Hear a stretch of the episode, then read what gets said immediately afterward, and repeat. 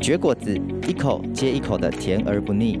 果子是带有人情味的沟通，它出现在童年的回忆，出社会后办公室午茶圈圈，它走进家人朋友的饭后时光，又见证两人爱情的温度。有时它伴随一段增广见闻的旅程，有时又成为节气的伴手必备。让我们一同绝果子，生命展现新色彩。Who choose you will 好，大家好，欢迎来到绝果子。这是一个访谈性的节目，探索晚熟世代的成长与挑战。我是奶粉罐。本季我们要进入的话题是职场。那今天呢，我们邀请到的对象是热咖啡。热咖啡跟大家打声招呼。嗨，大家好，我是热咖啡。诶，为什么我们要叫热咖啡啊？嗯，热咖啡呢，就像上帝在安排我们的那些的。嗯，生命一样，那上帝都有他的时候，那就像热咖啡一样，那在烹煮的时候呢，那需要一段的时间，那我们需要等候，那等候之后的话呢，它又有一段的时间呢，就是是在它的保鲜期以内，然后一定要喝的。那像冰咖啡就不需要顾虑到这些，但是热咖啡呢，尤其是像这种手冲式的咖啡的话。那一定要在固定的时间以内，一定的时间以内就把它喝完。那我觉得就像我们的生命一样，那常常就是要在啊、等候上帝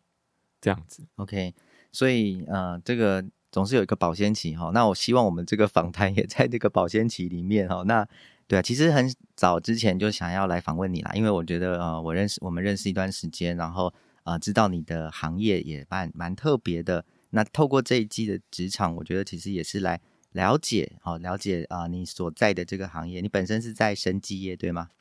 哎，对，这个是因为生技业现在包山包海嘛，那所以就是不管是那个身上抹的、涂的，或者是吃的，那全部都叫生技业。那我们这个的话，算是啊、呃，叫做临床试验的一个那个产业。是，那这个临床试验是怎么样？听起来就。好像很可怕，呃，是是把人绑在床上的那个 临床试验吗？还是在它的它的特色是什么？它是属于你刚才说吃的、喝的、抹的，它是哪一类哪一类型的？嗯，我们公司的话是做药物的临床试验开发。那每一个那个药物要成功上市的话，就是要从临床前的试验，包含细胞、动物试验，还有在实验室做这些试验。那到最后就是要能够上市取得药品许可证的话呢，那都需要做过临床试验，然后呢，证明这个药品的话是有效并且安全的，才能够通过各国法规单位的这些审核，然后呢才能够上市。那其实大家可能想到临床试验的话呢，就会觉得说，哎呀，那会不会我是白老鼠？就是确实在药物的上面投入在人体里面，好那。呃，一定会有一些呃，就是程序，这个工序一定是比较需要精致的哦，也像是你刚才所说的那个热咖啡的时间，稍微说明一下说，这个这个到人可以呃安全的来使用，大概会经过哪些工序啊？嗯，像就是呃一个药品从一开始发现嘛，那当然是就是从目前的药物的话，大部分还是纯粹的化合物。那化合物的话，它就有化学结构。那一开始的时候都会是在实验室发现的。那实验室发现之后的话呢，那接下来就会经过细胞、动物试验，然后最后在人体临床试验。那甚至是在药物上市之后的话呢，那有的法规单位或是药厂，他们自己还会做安全性的监测，然后执行就是上市后的临床试验。那整个一套架构的话呢，就是在目前。呃，每个国家的规定的话都是非常完整的。嗯嗯嗯，所以其实这个过程是很完整的。然后，那那你参与在这个完整的链里面，你你是属于哪一类型？就是你自己的工作类型是属于哪一个？啊、呃，我们公司的话呢，主要是做尾端的人体临床试验。是，那人体临床试验这一段的话，就是是呃，蛮花耗费时间的，通常。不是几个月或是一两年而已，那通常有的可能要做好几年。那所以整个药物开发的话，一般来说，我们啊、预估的话呢，从他一开始发现那到最后真的是拿到许可证的话，那通常都还都是要耗费十年以上的时间。哇，啊、这份工作对你来说已经有大概有多久的时间？每我们每一次都可以参与在这整个完整的十年吗？还是我们有可能中途进去？嗯，我们公司的话，因为主要是在做后面那一端的嘛，嗯、那所以说在一般的人的参与上面，当然是后端的试验的话，才会进来进来这个呃阶段。那在我从事这个工作的话呢，那我算了一下，我大概已经将近快要二十年左右。那当然中间的话有换过不同的单位。那但是在这家公司的话，目前资历的话，大概是做了十四年左右。是是，那中间有什么？就是曾经有发生过有什么有趣的事情，或真的像像你刚才所说的，哎，可以参与到一个咖啡已经热到一个地步，然后哎可以端上台面上面这样子的一个一个成果嘛？或者是说中间有什么小亮点吗？嗯，像我们公司接这种临床试验的案子，都是接药厂的委托，因为我们公司本身是没有任何产品的。那所以，我们参与在这个呃阶段的话呢，那当然就是希望说，这个试验的药物呢，那到最后能够成功，那能够上市。那如果说，当然我们就是参与的阶段，并不一定到最后那个呃，他们送法规单位审查的阶段。那但是他们总是会把这些通过啊、的药物，如果拿到许可证的话呢，那会把这个讯息分享给我们。那我们听到这个的时候，都会蛮开心的。那其实，在中间的话，很多试验有成功的，但是也有很多失败的。嗯哼。所以，但是没有在啊、呃、最后的结果出来的时候，我们都不会知道它到底是成功或是失败。其实事前在聊的时候，我记得我们用了一个比喻，我觉得蛮有趣的，就是好像就一般人来看这个行业，毕竟它离得比较远一点点，我们可能很难啊知道它到底是什么。然后。我们那时候我们在聊的时候，我们提到有一个呃有一个比喻，我觉得是很好，就是好像挖矿。为什么这个挖矿呃会可你觉得很适合拿来做你这个行业的一个比喻？嗯，就是其实，在药物开始研发的时候，他们就会开始筛选。那筛选的时候，他们就会挑选，就是依照过往的经验，还有依照试验的结果，那挑选一些可能成功几率比较高的。那可能在临床前的时候呢，可能他们就已经试验了超过几百种的化合物，但是呢，就是要挑其中的一个或是几个，然后来做这些的下一步的呃研究。因为每个研究的话，其实都要耗费大量的金钱跟人力，所以说呢，就是他们在药厂在挑选这些的时候也是很谨慎，然后。至于说像挖矿呢，嗯、大家可能以为说进入后面的阶段的话，哎，感觉好像用在人体上面，嗯、可能就快要成功了。但是实际上的是状况是说，它不一定会成功，而且失败的几率其实也是蛮高的。所以说，就有点像是我们在挖矿一样。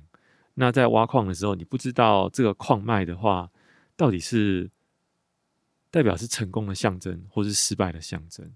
那要到最后呢，全部所有的试验结果数据都收回来之后，然后经过统计分析，那你才会知道说它到底是成功或是失败。那可是呢，就是就像挖矿一样，它必须要投入大量的人力，还有大量的这些的啊、设备，然后金钱。那尤其是金钱这一块，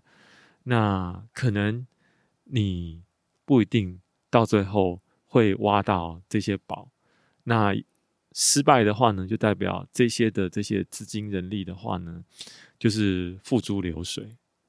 但是成功的话呢，就代表说这个药品上市以后，那可以就是得到这些保险的给付，那或者是有人的话可能会自费使用。如果说他们在研发到一个药物，如果真的药物真的非常成功的话，那马上他们的这些的股价。然后马上就会一飞冲天，所以这就有点像是挖矿一样。但如果他挖失败了，那这个公司的话呢，它的股价呢，就像是啊、一泻千里一样，溜滑梯的，可能啊、几个跌停板的话，然后都不止。所以出来一开始大家在研发的时候，嗯，你不一定知道，或者说你不一定呃真的那么肯定说这个这样的东西投在人的身上会是什么样的情况，对吗？对，因为这个啊、呃、职业它是有关就是临床试验。那我们刚才说，其实这个工序其实一开始的时候，它是从化合物开始的。那好，前前后后投入的资金可能又是我们超乎想象的的庞大。那这个时候人体实验为什么会这么重要？嗯，投入到人体试验上面为什么这么重要？是因为以前在几十年前的时候。那时候，或者是一百年前的时候，是没有临床试验这种东西的。那所有的公司的话，他们只要研发出一种东西，那他觉得这个有效，那他就可以上市。但是其实呢，在以前国外呢，那以前也有很多惨痛的经验。药物研发上市之后，因为没有经过人体试验，就直接拿出来卖了，就造成好几次惨重的这些的伤亡。所以说。呃，每个国家呢，就是这些的政府呢，在评估过这些事件之后，他们发现这个药物呢，不能够在啊、药物药厂研发出来之后，那经过动物试验之后，然后直接拿出来卖，那这个是不行的，因为就是如果他拿出来卖的话，他面对的可能不是几千位的人的生命而已，他面的可能是上万甚至上百万的人的生命。那如果说他们这样子在没有经过人体试验、这些小规模的族群试验之前就拿出来卖的话，就是会有蛮大的安全性的问题。那所以说，这个也是其实在时代变更中，然后出现的一个产物。那先找一小部分的族群，然后来试验这个药物，然后是不是有效并且安全，然后再逐步的在啊扩大这些试验的规模，让更多的人。然后就是使用这个药物之后，然后看它的反应跟安全性，然后看是不是真的有效。那这样的话呢，我们在后面在整个更多的人的使用上面，那因为已经有前面的数据，然后可以支持这些安全性跟有效性，这样啊、才能够达到就是一个监管的一个目的。所以这一杯啊、我们刚才说热咖啡，这一杯咖啡要真的能够煮出来，它要能够让人。哦，可以享受，甚至对人来讲是真的能够哦带来啊、他啊、生命当中的啊注意，其实是啊、帮助，然后带来他生命当中的帮助，其实是需要有很多的很谨慎的一道一道的工序，然后一直到他可以呃烹煮，然后啊好、到人的面前，啊，这真的是一个很特别也很。啊、我觉得很有意思的产业哦。那我们在这边，我们先休息一下，然后我们再来继续来谈啊、接下来我们更深入来这些话题。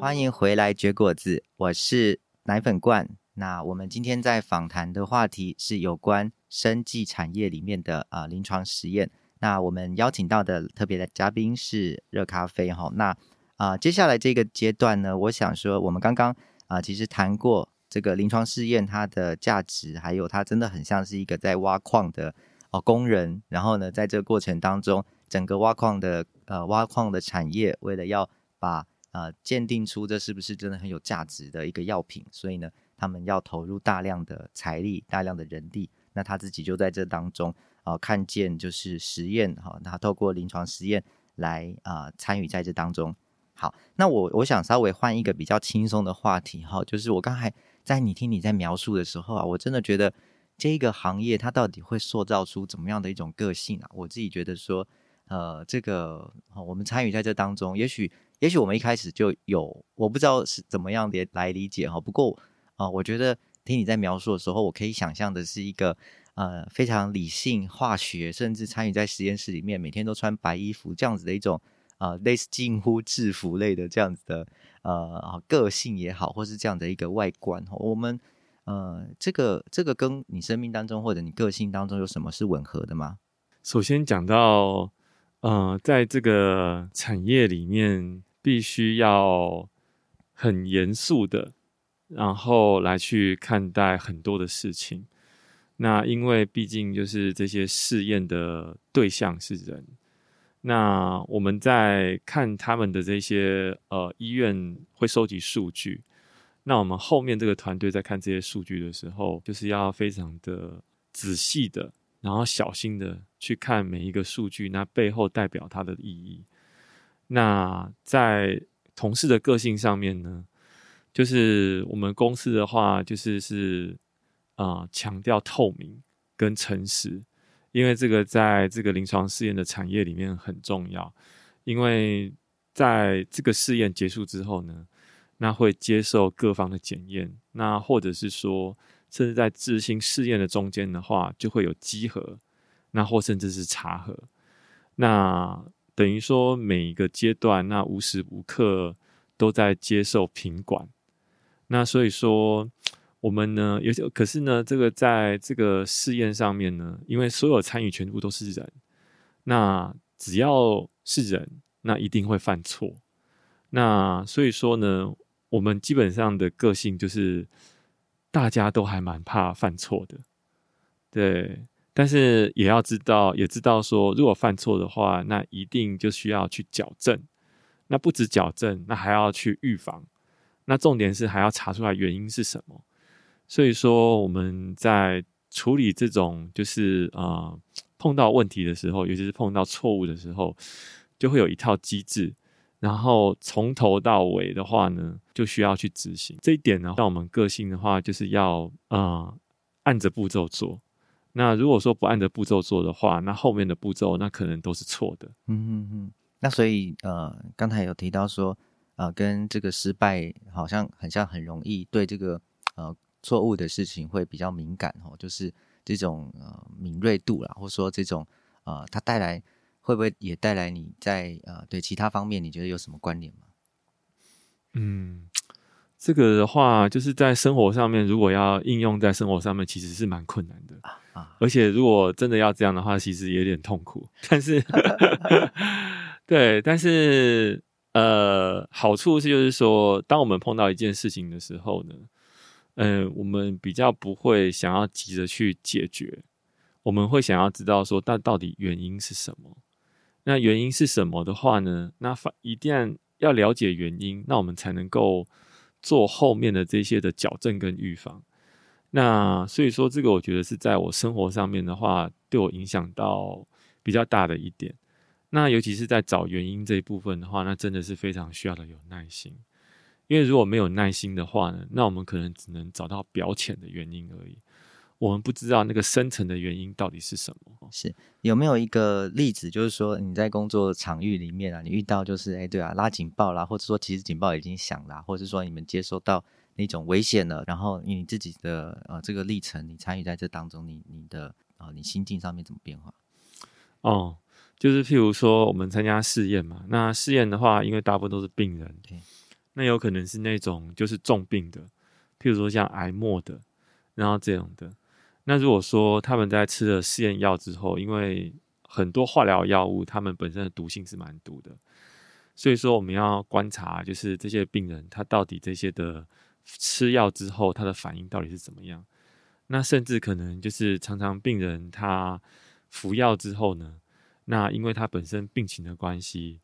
然后呢，再加上这个药物的毒性，那有时候甚至是危及他生命。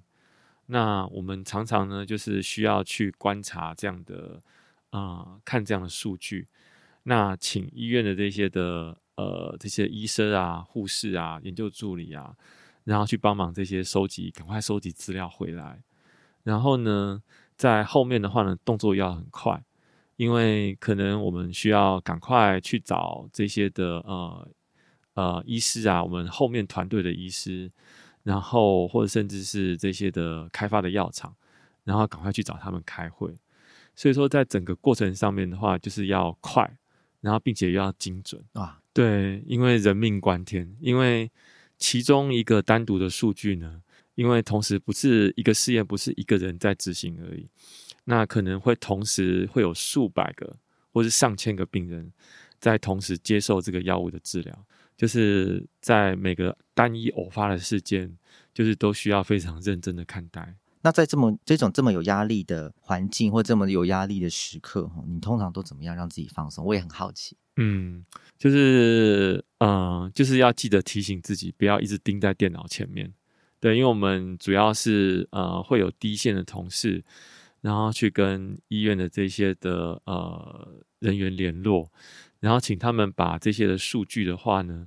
呃，上传到一个云端的一个资料库里面去，因为我比较是在幕后这些运作的帮忙的这些的人，我们常常就是会需要一直在联络，然后一直要去看这个数据，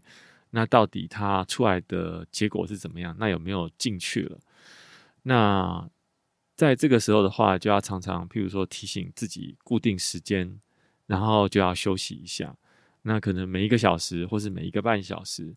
然后要起身离开座位。那如果说就是呃没有这样的话，其实很快，有时候大概三四个小时一下就过去了。像我的同事，他有时候头抬起来的时候，他早上开始工作，他头抬起来的时候已经是下午三四点了，结果他还没有吃饭。那有时候他工作可能呃会工作到忘记时间，那有时候可能半夜了两点了，或是一点了，然后他才发现哦啊、呃、原来已经这么晚了。那甚至有的我的同事，他有时候工作。他发现说：“哎，已经快要天亮了。”对，然后另外的话，就是在呃工作上面，如果碰到这些问题的时候呢，那像我的话，就是呃有时候呃会借由祷告，然后帮助释放这些工作的压力，因为我们就是因为有这个信仰，那知道说就是一切都是在啊、主的身上，那并且呢，我们要安静的等候他的作为。是，所以，我们真的啊、除了放过自己以外，我们或许真的是需要一个强大的呃力量来稳定我们自己里面的身心状况，哈，让自己活在一定的规律里面，一定的啊、也也包括就是我们在这个信仰里面说的那个放手交托，有时候其实很需要很强大的意志力才能够才能够放放手，才能够放手。那是，所以我想。但是，即便在这个产业里面也这么多年了，我觉得最后我想说，我也想听听看啊、热咖啡，你对啊、这个工作你的愿景是什么？或者用一个我最想要看到啊、的这个工作所带来的影响力或者带来的成果是什么？你觉得你投投入在人的身上，你觉得你最期待看见的是什么呢？嗯，因为每一个药物的它最终的目的就是要上市，那上市的目的就是要治疗。就是现有的疾病，然后呢，如果以举例来说的话，譬如说像罕见疾病，如果大家从就是电视上看到，那可能就是他们能够使用的药物不多，那而且这个族群的话呢，本身罹患这个疾病的人就是又少，那以前的话呢，就是在保险还没有给付之前，啊、药厂对这个投入的心力跟啊、金钱的话，相对而言是比较少的。但是自从保险这边开始有给付之后呢，那药厂发现就是说，那也许这一块是可以投资的一块。就是如果他没有药物可以治疗，那这个这些罹患病、罹患这个疾病的病人的话呢，就等于好像宣判死刑一样，那也不知道什么时候要执行。但是如果这个药物那可以上市，那甚至是可以获得保险给付的话，那代表就是对于他们自己，还有对于他们的亲人而言。那他们的生命可以继续延续下去。那相同的状况也有点类似，就是可以应用在这个呃癌症末期的病人身上，因为在癌末的病人呢，那他们已经啊试过就是几乎所有的疗法了。那所有疗法在没有效的状况之下，那他们的生命就是要延续的希望会需要就是靠需要靠临床试验这些研发中的药物。然后让他们在就是这个，那还有一丝的希望，然后可以让他们的生命，然后继续延续下去。是，所以在我想，这个对我们现代社会来讲，我们啊这种超高龄社会来讲，我们的年龄，然后啊都不断的在往上，哈，平均年龄都在往上，所以呃这个呃这样的一个可能性，好带临床试验所带来的可能性，其实也在勾勒出我们好像一个。呃，中老年的生活里面，好像所关注的健康，然后以及就是对老年生活的品质带来一个新的可能，特别是对于啊、癌末或病重的人来讲，那这又是又是一个呃，就是呃非常非常引颈期盼的一个呃呃盼望在这当中哈。好，那我们真的是这一集，谢谢我们的特别来宾呃热咖啡。我们最后我们就一起跟我们的听众说声拜拜，拜拜，拜拜。